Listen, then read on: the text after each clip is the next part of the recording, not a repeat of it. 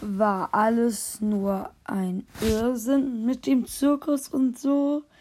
Die Antwort lautet nein. Es war nur ein Irrtum mit den drei Sternen und so.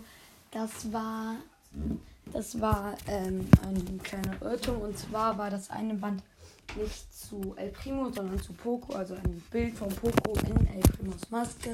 Und die drei Sterne standen für Stew. Das macht die Theorie aber nicht weniger. Und zwar könnte es vielleicht sein, dass der neue Burler mit Stu dann in einem Trio ist, weil Stu ist ja in noch keinem Trio.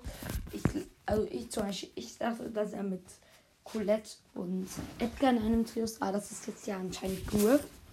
Also könnte es ja vielleicht sein, dass Stu jetzt in diesem Zirkus oder Stunt-Trio Trios. Vielleicht sind das ja einfach so ein Trio aus äh, drei Leuten, die sehr viel gefährliche Sachen machen. Und der zweite in diesem Trio ist dann halt jemand, der im Zirkus arbeitet. Könnte auch sein. Und äh, ja.